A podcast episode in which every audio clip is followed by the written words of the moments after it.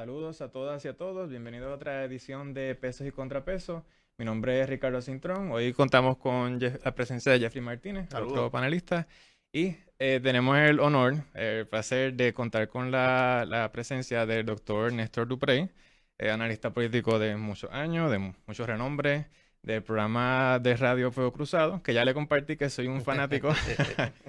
ya hicieron la confesión. Buenas, saludos a ustedes, buenas y a todos los que nos siguen a través de las redes sociales. Encantado de estar aquí. Sí, ya le dijimos que eh, gracias a Fuego Cruzado y otros programas también fue que sacamos la idea de aquí de peso y contrapeso. Tú sabes que una de las satisfacciones más grandes que por lo menos yo siento de ser parte de, la historia de Fuego Cruzado, que, yo creo que nadie discute, que es el programa de análisis político, primero ahora mismo el más, el más longevo, el que más tiempo lleva en el aire y segundo que ha sentado pauta en el análisis político del país, una de las satisfacciones mayores que yo tengo es la cantidad de espacios que se están generando a través de las redes sociales de análisis político, de comentario político, que cuando tú ves la mezcla que hacen de análisis político, de humor, el comentario eh, jocoso en su momento, pues uno sabe que son eh, buenos discípulos de Fuego Cruzado. Y en ese sentido a mí me parece que ha sido una gran contribución del programa. Y yo espero que en esto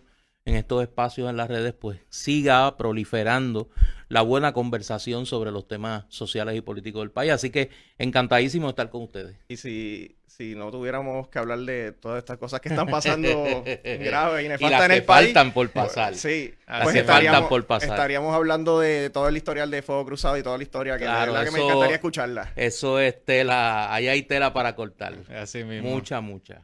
Pues vamos a empezar a discutir un poco estos temas. Este, podemos comenzar desde el, fenómeno eh, de los terremotos que ocurrieron en el sur de Puerto Rico. Todavía está eh, temblando un poco, pero eh, ahí pudimos ver si alguien tenía alguna duda de que el gobierno no tiene un plan. esto lo ha demostrado ciertamente Quisieras eh, eh, preguntarle sobre su reacción inicial sobre... Mira, eh, yo, yo quisiera separar la reacción en dos niveles. Número uno, la reacción pues inmediata, ¿no? De, del impacto súbito y las primeras horas, los primeros días de, de, cómo el país y el gobierno, la sociedad civil reaccionó a, los a los dos temblores.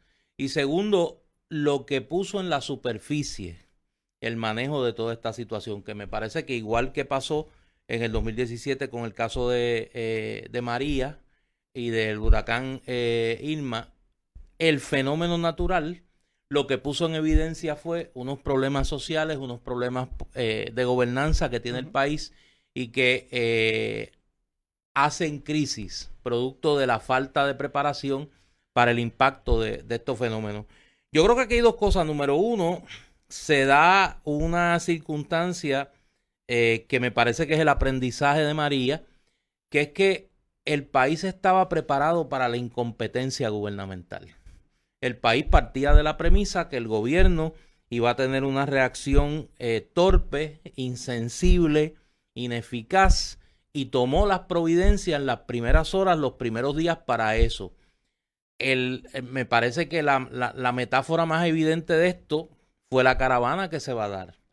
Eh, el, sábado, luego de, de estos dos eh, temblores, donde centenares de puertorriqueños arriesgando su vida sin saber si iba a volver a temblar y con cuánta intensidad iba a temblar, fueron al área sur y fueron al área, al área oeste a llevar ayuda. desde ciudadanos, yo conozco individuos que sencillamente a través de las redes sociales contactaron familias y le llevaron ayuda hasta esfuerzos de los sindicatos, de los camioneros, de las organizaciones políticas, de los gremios profesionales, en fin, toda la sociedad civil prácticamente activada, la empresa privada. A mí me sorprendió gratamente la cantidad de empresas que sin anunciarlo, sin, sin, sin buscar un rédito social de lo que estaban haciendo, sin, sin, decir, mire, pues e, X empresa llevó tanto. Las historias que yo he escuchado son realmente dramáticas. Eso por un lado. Quise comenzar por lo positivo, ¿no? Eh, porque en la narrativa que hemos ido construyendo de lo que está ocurriendo se nos está quedando ese elemento positivo. O sea, hay una conciencia ciudadana mucho mayor. Lo segundo, pues obviamente la puesta en evidencia de la crisis gubernamental. Eh, si lo vamos a llevar en términos de la gobernanza, pues obviamente tenemos un Estado que es incapaz de atender los más elementales problemas de la ciudadanía. Número dos, que está sumergido en una crisis política sin precedentes en la historia inmediata de Puerto Rico. Lo que está ocurriendo, tenemos que buscar precedentes en la década del 30 del siglo pasado. Y en tercer lugar, el elemento de la corrupción. El elemento del gobierno como negocio, de la toma de decisiones no en función del bien común, sino de qué es lo, económicamente rentable, que hace crisis en los eventos del, fin de semana eh, anterior a cuando estamos realizando este podcast, el descubrimiento de varios almacenes del gobierno de Puerto Rico con cualquier cantidad de ayuda que pudo haberse repartido y que estaba sencillamente allí rehén de una pugna política al interior del partido de gobierno y rehén de la posibilidad de conseguir una ganancia o política o económica del manejo de esa ayuda que nada tenía que ver con suplir las necesidades de las personas que estaban durmiendo a la intemperie en una crisis psicológica extraordinaria y con el agravamiento de la prestación de servicios allí y las posibles consecuencias en términos de crisis de salud, en términos de la crisis de vivienda, es decir, problemas que van a surgir a partir del mal manejo, lo que llama un, querido amigo, el sacerdote jesuita y académico eh, Jorge Ferrer, los desastres humanitarios. O sea, los desastres humanos desastres producto de la mano del individuo. Y en este sentido, Puerto Rico ha sido víctima en los últimos años de eso. Todo esto tiene consecuencias políticas. Eh, las hemos visto eh, cuando, cuando estamos realizando este podcast.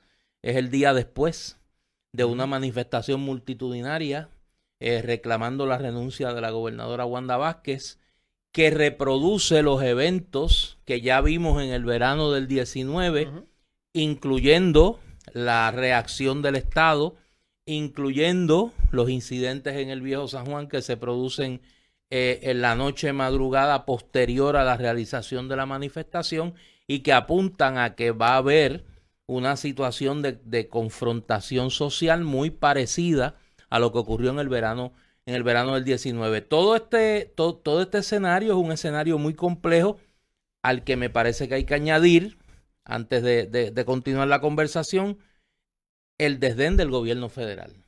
O sea, mientras todo esto ocurre, eh, el convidado de piedra es el gobierno de Estados Unidos que mira de lejos, eh, suelta el mínimo de ayuda que puede con todos los condicionamientos Aprueba montones, eh, pero suelta poquito. Sí, por eso. y con más restricciones. Con todos los condicionamientos, restricciones y juicios de valor sobre la clase política puertorriqueña posible. Eh, es una situación compleja que agrava, me parece a mí, lo que es una cotidianidad cada vez más compleja de la gente. Eh, y, y ese, es el, ese es un saldo peligroso para el país porque en la medida que el país no produce respuestas ante la falta de respuesta institucional ya en el plano político, pues obviamente estamos en una crisis donde mientras más se agrave, más difícil será salir. Que ese prácticamente es el, mismo gobierno que, que teníamos bajo, bajo cuando pasaron los eventos de María. Claro. Que, no, no, aprendieron nada. Claro, pero hasta ahora habíamos vivido algunos, yo no, afortunadamente por mi salud mental, algunos habían vivido bajo el espejismo, bajo el autoengaño de que Wanda Vázquez, la actual gobernadora, era una especie de criatura que había venido del espacio exterior y que no tenía nada que ver con lo que había pasado en los dos años y meses anterior a que ella jurara como gobernadora. A mí me, sorprendió mucho eso porque sí había una conciencia de pueblo, de que en, en, términos también veía hasta encuestas que Pierluisi arrasaba con Wanda Vázquez y había una conciencia de que Wanda no debería ser la, gobernadora. Asume la gobernación y pasan dos o tres días. Puede ser como ya han dicho, a lo mejor el pueblo ya estaba cansado de todo lo que estaba pasando, pero pasan dos o tres días y como usted dijo, Ahora es un- una especie que llegó de otro planeta Sí, que no sí. tiene nada que ver con la política Usted puertorriqueña. se iba por ahí y la gente le decía, bueno, no, es que como ella acaba de llegar, Sí. Hay que como darle ella, hay que darle una oportunidad, como ella no es política, pero ese imaginario sobre Wanda Vázquez, ella lo ayudó a construir. Ciertamente. Ahí están las citas de Wanda Vázquez diciendo, a mí no me interesa vivir en Fortaleza, yo voy a estar aquí hasta que culmine el cuatrenio correr. y no No voy- yo no voy a ser candidata a la gobernación, a mí no me interesa la política. Sí. Llegó a decir Wanda Vázquez. Y yo creo que ahí hay un daño que, que no se cuantifica en dólares y centavos y que yo creo que va a ser quizá el más difícil de, de subsanar. Puerto Rico lleva décadas donde se le ha mentido sistemáticamente por la clase política. Y, y el caso más dramáticamente patético, si pensábamos que el chat de los brothers, si pensábamos que Ricky Rosselló era, eh, era lo peor, estamos comenzando a vivir una administración donde la mentira es no solo es recurrente, sino que es disparatada.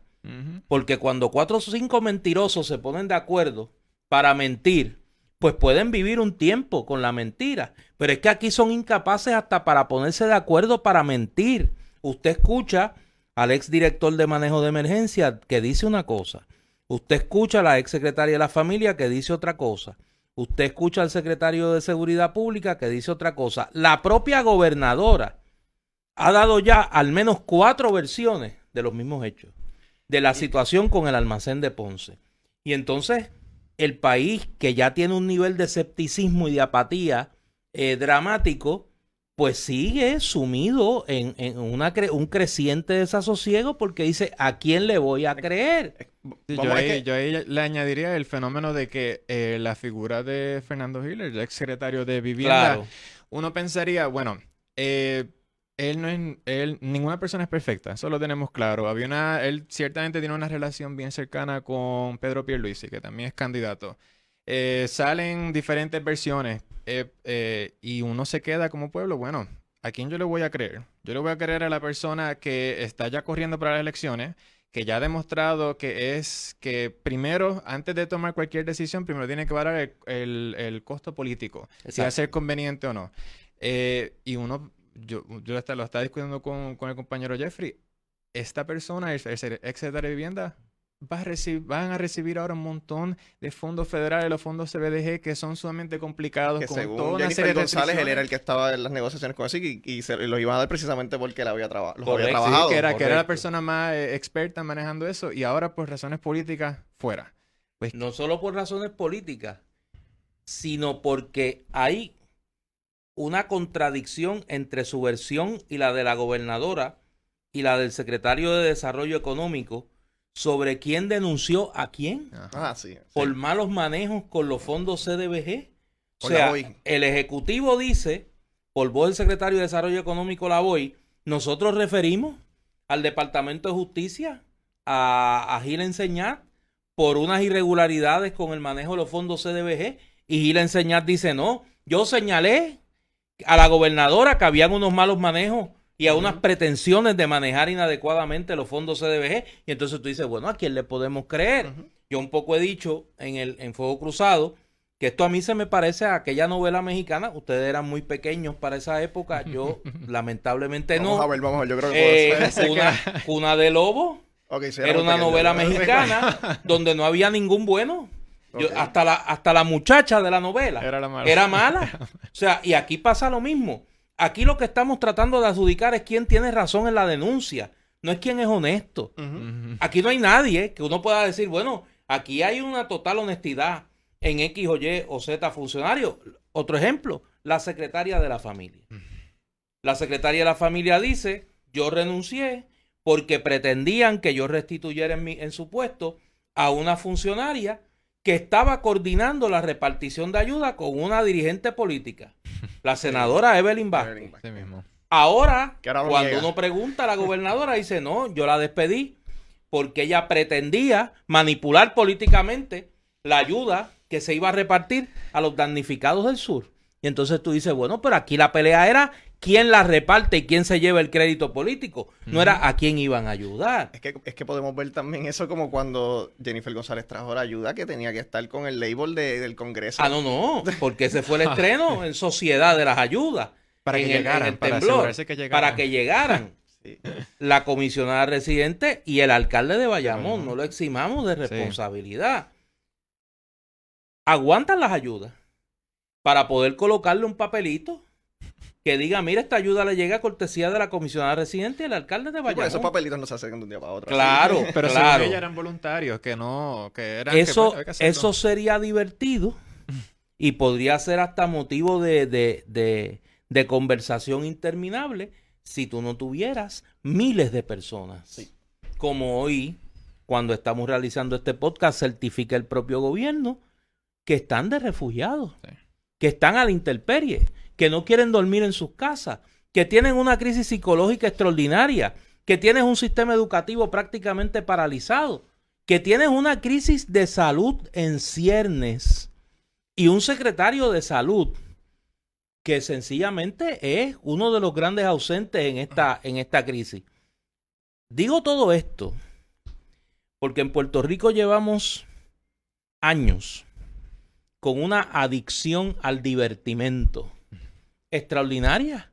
Aquí no puede ser que mientras miles de personas están durmiendo a la intemperie, el tema sea si un individuo que su, como dirían allá en, como dice Ignacio, en Brooklyn, su claim to fame Ajá. es que organiza carreras de motoristas a las tantas de la noche, va o no va a una manifestación. Yo tuve una O discusión sea, con tiene Ricardo que- sobre eso. Tiene que haber un sentido de lo urgente, de lo importante, de lo necesario y de lo divertido. O sea, y aquí las prioridades están totalmente invertidas. Esta mañana, cuando estamos, la mañana de, de la realización de este podcast, ¿cuál es el tema? Unos graffiti en el, Las protestas. en el viejo daños, San Juan y unos cristales rotos. Sí. Oye, y no nos preocupa que hoy las páginas de los periódicos están llenas de señalamientos cruzados entre la gobernadora y los principales funcionarios de su gobierno. No sobre quién tiene razón en un asunto de política porque la- la pública, gente- señalamientos de corrupción. Porque la gente está pendiente y, y, pues Claro. con la pelea que tenía Rivera Char con la clase artística, el individuo que usted mencionó porque no apoyaba la protesta y a lo mejor las Claro. peleas internas que tenía Wanda Vázquez y Pierluisi y se les olvidó que la razón de esta protesta posiblemente es hasta mayor que la del verano de 2019. Claro. Y esta mañana estábamos viendo la foto del principal refugio del gobierno de Puerto Rico en. Yauco, Sí, Yauco. inundado. Y nadie, y entonces, ¿cómo puede ser que en un país que enfrenta una crisis de esa naturaleza, una crisis social y humanitaria de la magnitud de la que estamos hablando, que eso coincide con el desplome de la institucionalidad gubernamental, los temas de la conversación sociopolítica del país eh, sean totalmente, y- y digo, cada cual discute y habla de lo que quiere, pero a mí me parece que una sociedad con una urgencia tan dramática de atender estas situaciones, eso es eso raya en la irresponsabilidad. Yo añadiría que es que eh, ciertamente es- estas discusiones son eh, sobre el, Rey Charlie y todas estas personas y las protestas y lo, el vandalismo, sé yo, es una discusión más fácil para las personas tener. Es más fácil y hay una especie de complicidad y, y eso yo lo señalaba en algo que escribí en las redes. Eh, hay una especie de complicidad en ciertos sectores de los medios de comunicación Sí. que no lo hacen por, eh, por un afán de divertir, lo hacen porque es una distracción de lo importante y esa distracción gira a favor de los intereses políticos y económicos que se benefician de la corrupción. Mientras más hablemos de lo trivial, menos hablamos de lo importante. Y esa es la tormenta perfecta para la corrupción. Sí. En ese sentido, yo creo que los que, y en eso yo humildemente trato cada vez que puedo hacerlo, los que tenemos el privilegio de tener un micrófono de frente, tenemos que tratar de que el país converse sobre lo importante. Ah, que a lo mejor no es tan divertido. Sí, pero es más urgente. Sí. Es más urgente. La pérdida de vida, la pérdida de la capacidad de poder interactuar socialmente por un, un desequilibrio emocional dramático. El que los niños no tengan el sistema educativo activo. Que aquí no hayamos llamado a los trabajadores sociales del país a movilizarse a la región sur porque el Departamento de la Familia estaba más preocupado por si repartía la ayuda a la gente de Pierluisi o la gente de Wanda Vázquez. Sí. Eso, es, eso raya en conducta criminal. Sí. Así mismo. Y volviendo, y volviendo a los medios, es que están todos en el afán de que, qué es lo que tiene más, más likes, qué es lo que tiene más views, cuál noticia es la, la que, la que está trending más. ¿Qué es lo que está viral Sí, ahora? No, Sí. pues vamos a poner la, vamos a poner la de Ray Charles y el videito diciendo eso, porque Pero esa es claro, la que... porque vivimos en lo que eh, el maestro Mario Vargas Llosa llama la cultura del espectáculo. Sí. Lo que lo importante es lo más llamativo, no necesariamente lo más urgente, no necesariamente lo más problemático en términos de que su solución no es fácil. Y en ese sentido, a mí me parece, y por eso comencé por lo positivo, porque sabía que el recital de las cosas negativas Sí. era, era amplio. A mí me parece que esa conducta de la sociedad civil, de los individuos de distintas procedencias sociales, de distintas procedencias políticas, de distintos saberes y de distintos intereses, apunta a una conciencia cívica mayor, a un reconocimiento de unos sectores del país de que está bueno ya, de que enough is enough, como dice Bernie Sanders.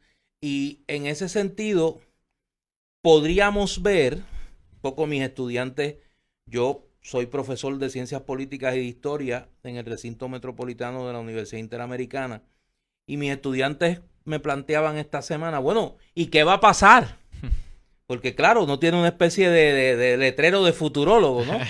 Eh, y yo le decía, mire, no sabemos qué va a pasar, eh, pero los, los síntomas que, que reflejan la conducta del país apuntan a una ciudadanía cada vez más consciente de que tiene que superar las prácticas políticas que nos han llevado aquí.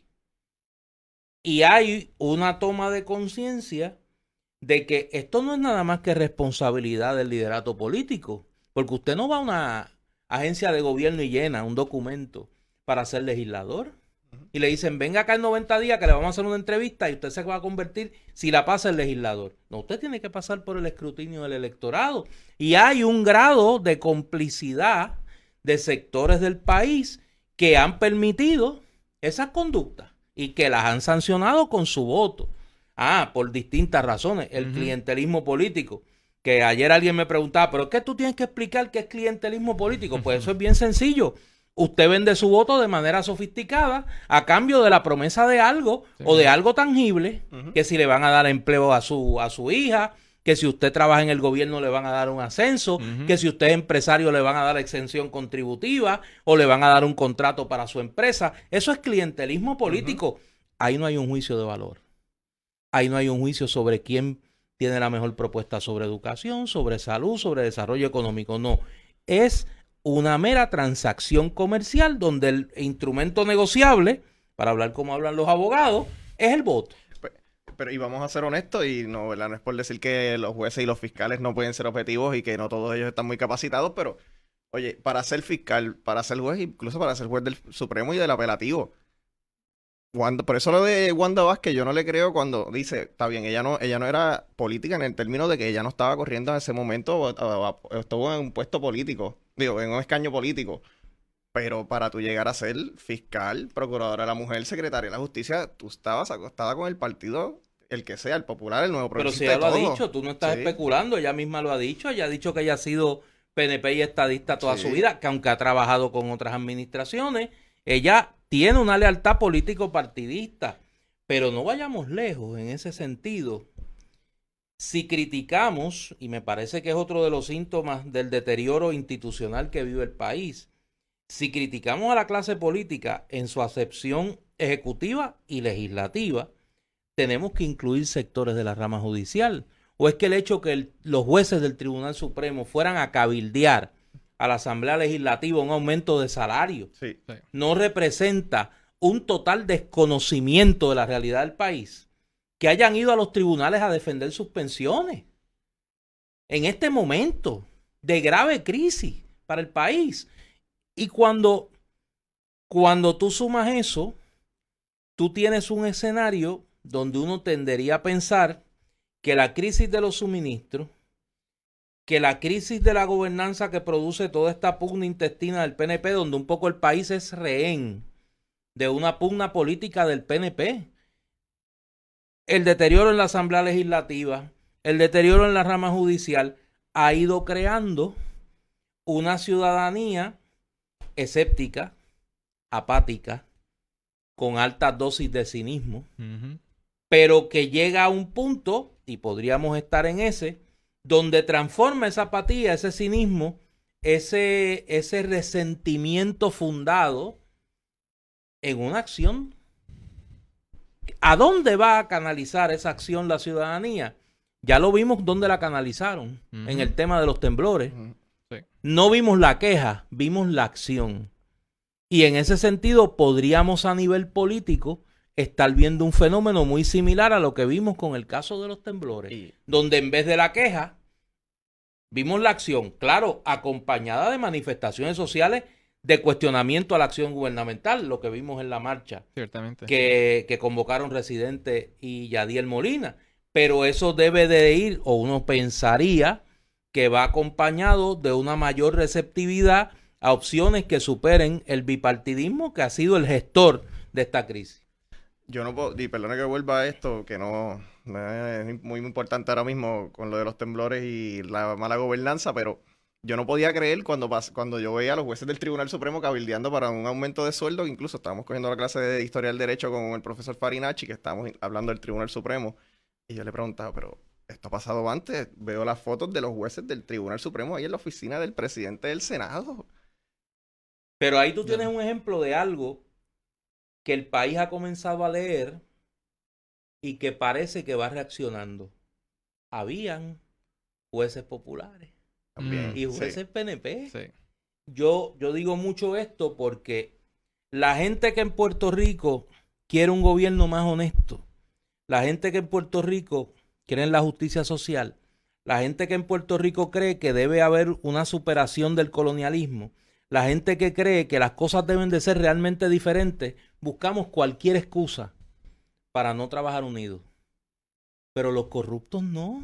Ellos están claros. Los buscones buscan cualquier razón para unirse. Y los corruptos y la gente que quiere utilizar el gobierno para alimentar sus privilegios. Pero entonces los que quieren cambiar la situación actual buscan cualquier excusa para dividirse. Y yo creo que lo que estamos viendo muy lentamente, de manera orgánica, palabra que ahora está de moda, es una ciudadanía que está, canal, que está convirtiendo su hastío en acción. ¿Para dónde? Lo veremos. En y antes de entrar en las preguntas de sobre Victoria Ciudadana, esto que ahora también estamos viendo, que lo vimos en las protestas de Ricky Renuncia, que la policía dice que ya la constitución no... Ah, sí, que duerme a, las 11 de la noche, a las 12 de la noche, ya. tumbamos la constitución. Pero, mm. pero fíjate que ahí a mí no me sorprende, porque yo hace tiempo concluí que nosotros vivimos un régimen de partido único. Mm. Puerto Rico vive un régimen autoritario de partido único dentro de un contexto colonial y el PNP actúa como actuaría cualquier partido único en una realidad ajena a la nuestra. Busque ejemplos en África, busque ejemplos en América Latina, busque ejemplos en Europa, en el pasado, busque, busque donde quiera, pero hay unas conductas muy parecidas y el uso de los organismos de seguridad del Estado para un propósito político, pues es normal ahora. A mí lo que me molesta, y digo, poniendo por delante, yo no creo en la violencia. Eh, soy para, para crítica o para favor de algunos. Yo creo en las instituciones. Yo soy positivista. No tengo ningún problema en decirlo. Eh, creo, creo en el Estado social de derecho. creo en el liberalismo, me parece que, en mi caso particular tiene que tener un componente de acción basada en, unos principios éticos que en mi caso vienen de mi condición de cristiano católico, eh, pero reconozco que hay un sector de la clase política puertorriqueña que actúa de manera autoritaria, de manera corrupta, y no puede ser que nos indigne que se escriba una pared en el viejo San Juan, no puede ser que nos indigne que se rompa una vitrina y no nos indigne que se roben billones de dólares y que hoy haya miles de personas durmiendo a la intemperie, que para eso no alcemos la voz. Yo creo que hay que alzarla para las dos cosas. Hay que alzarla para criticar el vandalismo y hay que alzarla para pedir que las manifestaciones legítimas y pacíficas se mantengan como tal. Pero hay que rechazar la violencia del Estado, hay que rechazar la actuación de las fuerzas del Estado poniendo en suspenso la constitución. Porque los que estábamos viendo anoche lo que pasó, sabemos cómo comenzó. Ah, ¿cómo terminó? Ahí podemos adjudicar. Pero ¿cómo comenzó? Nosotros vimos lo que pasó allí. Allí no había razón ni para dispersar la multitud a la hora que decidieron los oficiales de la policía, ni en segundo lugar desatar la violencia que desataron allí. Me parece que los eventos que llevaron a vandalizar la guagua de Noticentro 4 son altamente reprochables, porque la prensa está allí cumpliendo con su deber y quien haya sido fue un irresponsable. Ahora, de eso a pretender criminalizar la protesta y a pretender desconocer las razones que llevaron a miles de personas a caminar ayer bajo la lluvia. bajo la lluvia, que no paraba, pues me parece que es un actitud hipócrita. Y me parece que hay que denunciarla. Hay que denunciar el vandalismo, pero hay que denunciar con igual o más vehemencia la corrupción, la desidia, la dejadez y sobre todo la inacción del Estado que frente a la desolación escoge la corrupción y frente a la necesidad escoge la conveniencia política. Y me parece que eso hay que denunciarlo con igual o mayor vehemencia. Sí, vimos, vimos ciertos sectores de, que están alineados al, al gobierno de turno. Claro. Hablar como si lo que sucedió en el anoche fuera el equivalente a como sucede en otros países como Francia, por ejemplo, donde ahí sí que podemos ver unos actos de violencia considerables. Pero hablamos de Francia como que no, pues un país de primer, o sea, de primer mundo, de primer orden, que está avanzado, que tiene un gobierno estable, todas esas cosas, pero... Y vuelvo y digo, no es que los actos en Viejo San Juan o en Francia, que, de, que culminan en vandalismo no sean reprochables. Pero hay que tener, hay que poner las cosas en su justa perspectiva, número uno. Y número dos, me parece que si se tiene voz para denunciar el vandalismo, hay que tener voz para denunciar la corrupción. Y hay que tener voz para denunciar el autoritarismo. Y hay que tener voz para denunciar el uso político de las instituciones del Estado frente a la desolación y la miseria que están viviendo hoy miles de compatriotas, en la, especialmente en el área sur.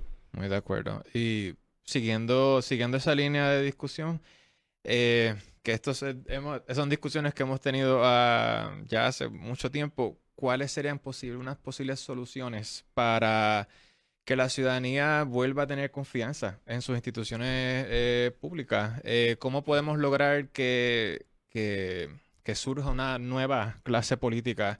que esté dispuesta a, luchar por los intereses del pueblo, no por unos pocos. Yo creo que hay dos elementos. Primero, tiene que haber un, modelaje austero, tiene que haber un modelaje eh, prudente eh, de la clase política. Pero con el modelaje no basta. Usted eh, tiene que acompañar el modelaje, el ejemplo, con medidas con unos cambios profundos que tiene que sufrir nuestra institucionalidad. Yo creo que hay algunos más a corto plazo que, simplemente requieren enmiendas a la ley. Yo he planteado en la discusión pública, por ejemplo, que me parece que se debe eliminar cualquier posibilidad de eh, privilegio, como es el indulto, como es la libertad bajo palabra, en los casos de corrupción. Todavía hay algunos casos menos graves de negligencia en el cumplimiento del deber que tienen la posibilidad de acogerse al beneficio de la libertad bajo palabra o del indulto. Yo creo que eso hay que eliminarlo. O sea, esa puerta hay que cerrarla. En segundo lugar, yo creo que se debe establecer, no por discreción judicial, sino por ley, la restitución hasta, una, hasta tres veces lo mal habido. Si usted se roba un peso, tiene que devolver tres. Porque la corrupción tiene que costar. Tiene que haber un costo para el corrupto. No puede ser que el corrupto tenga la oportunidad de ganar con su acto, como ocurre en este momento.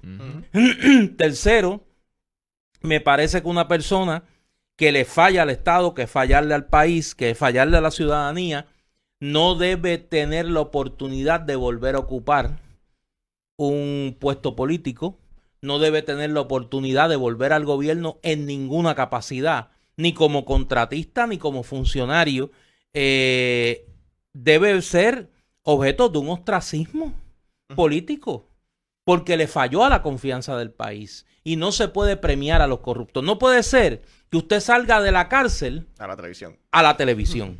No puede ser que usted salga de la cárcel a volver a la legislatura. Yo creo en la rehabilitación del confinado, pero más creo en la rehabilitación de las instituciones gubernamentales del país.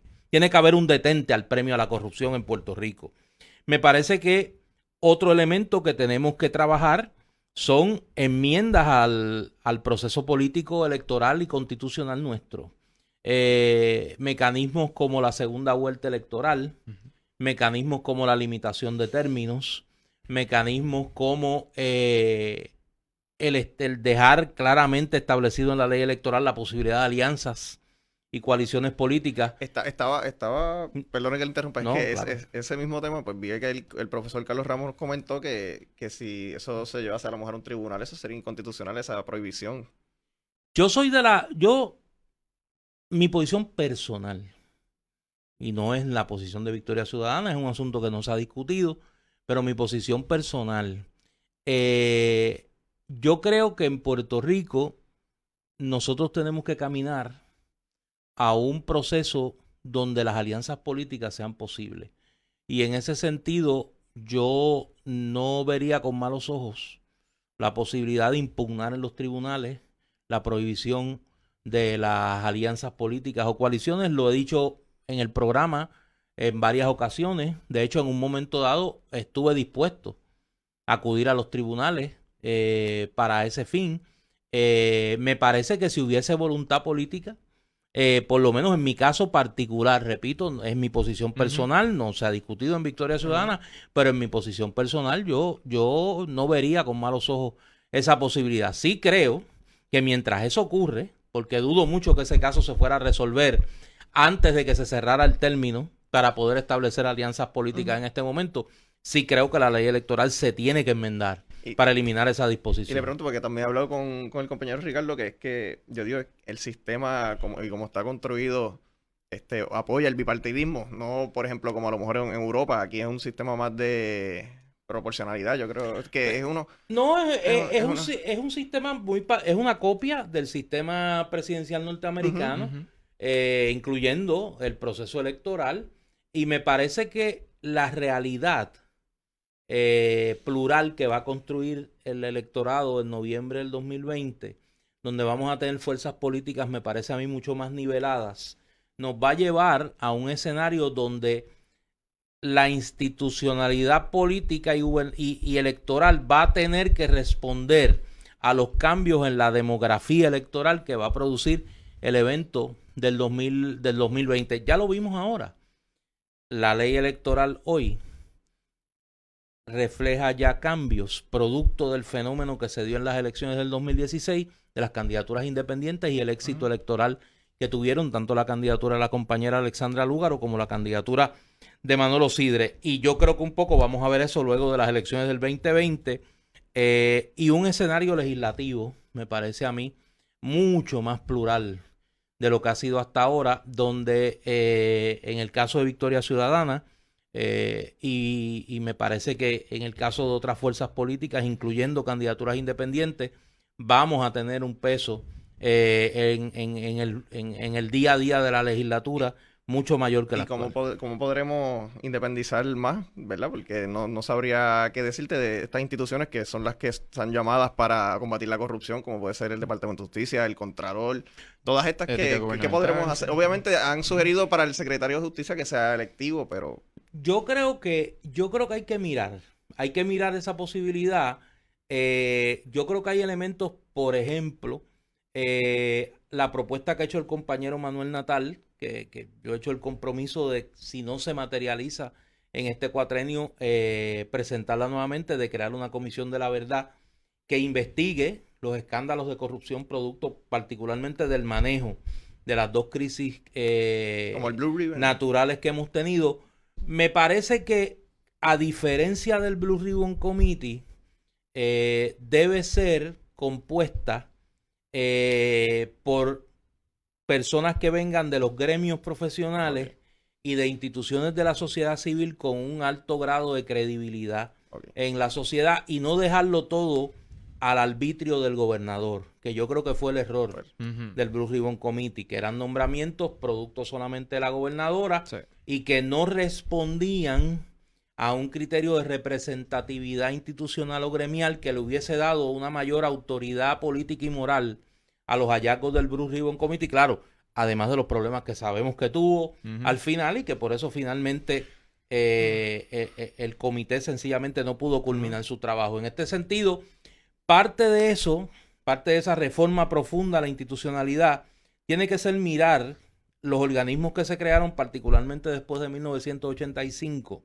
no el Contralor, pero el panel del fiscal especial independiente, toda esa figura que viene de, de los sucesos del Cerro Maravilla, eh, la Oficina de Ética Gubernamental, que también es un producto de esa época, eh, tenemos que mirarla. ¿Por qué? Porque se convirtieron en lo que pretendían combatir, el uso político de las instituciones del Estado dedicadas a combatir la corrupción. Recordemos que eso surge para quitarle ese poder al secretario de Justicia, Sí. porque se alegaba que el secretario de Justicia no era un funcionario objetivo ni, ni imparcial en el tema de la corrupción. Y un poco esos organismos que se crearon para eh, subsanar esa falla cayeron en lo mismo. Pues mira, yo creo que hay que mirarlo. Hay que mirar qué se está haciendo en otros países. Yo creo que nosotros tenemos que perderle el miedo a mirar más allá de los Estados Unidos lo que se está haciendo. Transparencia Internacional, que es una organización que, que es punta de lanza de los esfuerzos de reforma institucional sobre el tema de la corrupción en muchos países. Me parece que es un organismo al que debemos acudir. Hay experiencias en los Estados Unidos. Sí, en los estados. Porque es que De- nos copiamos el, modo federal, pero no el de los Hay estados. experiencias de estados de la Unión que han tenido en el pasado alta incidencia de corrupción y han hecho las reformas institucionales necesarias para corregirlo. Y a mí me parece que por ahí, por ahí hay que buscar. Pero yo creo que inevitablemente, y esto es algo que, que a alguna gente en Puerto Rico le, le, le causa ansiedad. Nosotros creemos que la longevidad del texto constitucional nuestro es cronológica. Y yo creo que nosotros tenemos que comenzar a ver la longevidad de la constitución de manera sociológica. El Puerto Rico de hoy no es el Puerto Rico ni de lejos de 1952. Y en ese sentido, las transformaciones que han ocurrido en Puerto Rico a partir, sobre todo de la década del 60, obligan, me parece a mí, a discutir con seriedad la idea de una nueva asamblea constituyente para reformar la constitución. A mí me parece que hay unos elementos, lo vimos en el caso de la sucesión al gobernador. ¿Por qué no hay una figura de vicegobernador? Por una circunstancia política del- de la década del 50, el poder avasallador de Luis Muñoz Marín, la presencia en el Partido Popular de dos figuras Y así lo de mucho peso político. Así lo vemos en todo. Tenemos la Claro. rama ejecutiva que es más, más fuerte que la legislativa. Claro, Mm. y no había consenso de cuál de esas dos figuras, si a Luis Muñoz Marín le pasaba algo, iba a ocupar ese cargo de vicegobernador. Pues mire, ya esa circunstancia no es la actual. Pues hay que mirar la posibilidad de, de- de ese, esa enmienda constitucional. El tema del proceso electoral. si debemos separar las elecciones de la legislatura de las elecciones de, del Ejecutivo. Yo pienso que eh, Yo creo que es una discusión sin cerrarla, sin, sin definir cuál es el producto final. Yo creo que no debemos temerle como sociedad a tenerla. Y me alegra, y en ese sentido nosotros en Victoria Ciudadana hemos dejado claro que no reclamamos paternidad de las ideas de nuestra agenda urgente. Son ideas que en el pasado han sido propuestas por otra gente, por el Partido Independentista, por el Colegio de Abogados, por partidos emergentes, por sectores de la sociedad civil, pero que comienzan a generar un consenso más allá de sus autores originales. Logran un consenso social que me parece que hay que convertirlo en consenso político que lleve a una transformación institucional. Ahí le quería preguntar, y para finalizar, el, asunto de qué es la parte, yo creo que más frustrante de todo esto. Estas ideas no son nuevas, hay unas ideas que son nuevas, eh, han habido propuestas habidas y por haber, eh, cómo, cómo crear un Puerto Rico que sea económicamente viable para, más, para todos nosotros, eh, y no hay un elemento clave que es la voluntad política. No se movilizan vemos, vemos eh, luego del verano del 19 que sí hay mayor conciencia, pero yo soy todavía de los que es como, eh, siento que eh, tengo un poco de incredulidad todavía en, el, en que si en efecto Puerto Rico aprendió, o no aprendió, sino reconoció, tenemos, si nosotros nos organizamos de una manera este, coherente y con unas ideas claras, podemos lograr cambios. Como, pero, pero ambos partidos, el Partido Popular y el Partido del PNP, eh, vemos que ellos todavía confían en que las personas se les va a olvidar, se van a cansar, van a estar más pendientes del día a día, los niños en la escuela, en el trabajo, en la escuela, y se quedó atrás la discusión política hasta que lleguemos a las elecciones. ¿Cómo podemos hacer para poder combatir esa, esa inacción y esa, esa incredulidad de tantas personas? Hay que convertir esa apatía, esa, esa molestia, ese hastío en una fuerza electoral que produzca un cambio político en Puerto Rico. Eh, la ventaja que va a tener el país es que va a poder en esta elección tener varias opciones eh, que le pueden producir un cambio político al país. Yo creo que el gran reto, no solo de Victoria Ciudadana, de las fuerzas políticas que propugnan el cambio a lo que ha sido el modelo bipartita nuestro desde 1969 para acá, es generar la ilusión, generar la esperanza y ganarse la credibilidad del país para que ese hastío se convierta en una mayoría electoral en favor del cambio. En ese sentido, por eso es que planteaba que de parte del liderato político tiene que haber dos cosas, modelaje, o sea, yo te puedo hablar del cambio todo lo que tú quieras, pero si yo reproduzco los mismos estilos de arrogancia, de insensibilidad, de, de, privilegio. Pues mira, yo no soy una voz creíble de cambio. Si yo acompaño las propuestas con un modelaje austero, con un reconocimiento de que somos un país pobre, en quiebra, que no puede darse el lujo de tener una clase política como si fuera un emirato árabe, pues mira, la gente va a comenzar a creer. Y nosotros tuvimos, nosotros tuvimos una clase política de todo el espectro político, desde el independentismo, el caso de Pedro Albizu Campo, hasta el anexionismo, de gente que dedicó su vida al servicio público y que entraron y salieron del servicio público con honestidad, que dieron los mejores años de su juventud para que Puerto Rico fuera un país mejor.